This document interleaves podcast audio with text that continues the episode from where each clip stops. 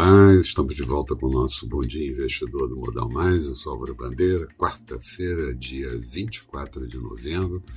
E se o parecer do relator da PEC dos precatórios for aprovado na comissão e também na plenária do Senado, a lei de responsabilidade fiscal será trancada na gaveta e perderemos mais uma ancoragem de gastos públicos faz algum tempo que dissemos que, com a pergunta do que virá depois, por enquanto seguem medidas populistas sob o apanágio de ajustes dos necessitados. O relator Fernando Bezerra sugere caráter permanente para o programa de renda, carimba destinação de recursos de Auxílio Brasil, de saúde, de assistência e dispensa limites legais para o aumento de despesas, o que significa furar a lei de responsabilidade fiscal também.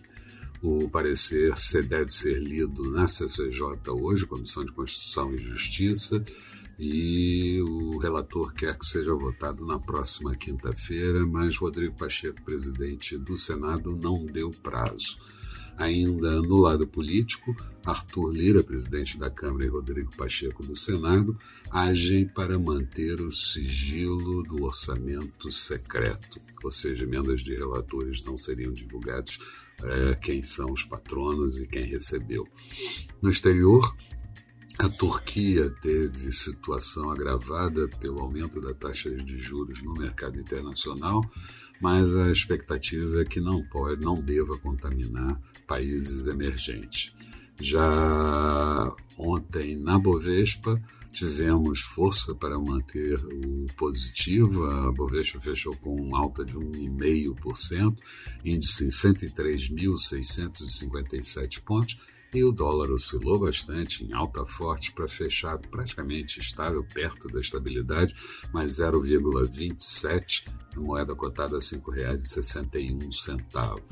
Hoje, mercados da Ásia Uh, trabalharam com comportamento misto, Bolsa de Tóquio em queda de 1,58%, Europa funcionando no campo positivo, mas já perdendo muito da atração nesse início de manhã, e futuros do mercado americano no campo negativo e até acelerando um pouco. Aqui, não poderíamos perder o patamar dos 102 mil pontos e melhor só mesmo quando conseguirmos ultrapassar com consistência 106 mil pontos. No Japão, tivemos a divulgação do índice PMI composto, indústria e serviços do mês de novembro. Ele subiu para 52,5 pontos, quando o anterior era de 50,7 pontos. Já na Alemanha, o índice IFO de sentimento empresarial caiu para 96,5 pontos em novembro, mas a previsão era um pouquinho menor do que isso.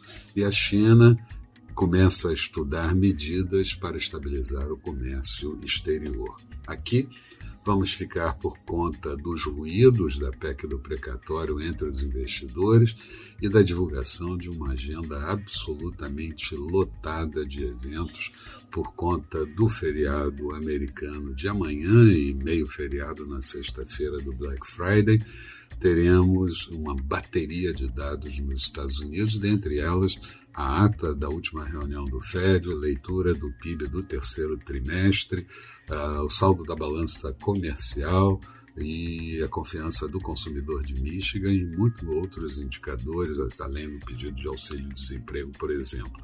Aqui, relatório da dívida pública de outubro, fluxo cambial na semana anterior e a confiança do consumidor pela Fundação Getúlio Vargas. Expectativa para o dia: Bovespa pode até tentar nova alta, mas complica com os mercados no exterior perdendo tração nesse início de manhã e dólar ainda forte e juros em alta. Falando de mercados, agora há pouco a Bolsa de Londres tinha ainda alta de 0,11, Paris caía 0,15, Frankfurt caía 0,31%, petróleo WTI saía de positivo para negativo em 0,03, barril a 78 dólares e 48 centavos, euro negociado em queda em relação ao dólar a 1,12,2 da moeda americana, notes americanos títulos de 10 anos com taxa de juros em queda para 1,65%, futuros do mercado americano, Dow Jones em queda de 0,32, Nasdaq perdendo 0,20. Eram essas as considerações, um bom dia a todos, bons negócios e retornamos no final da tarde. Até lá então.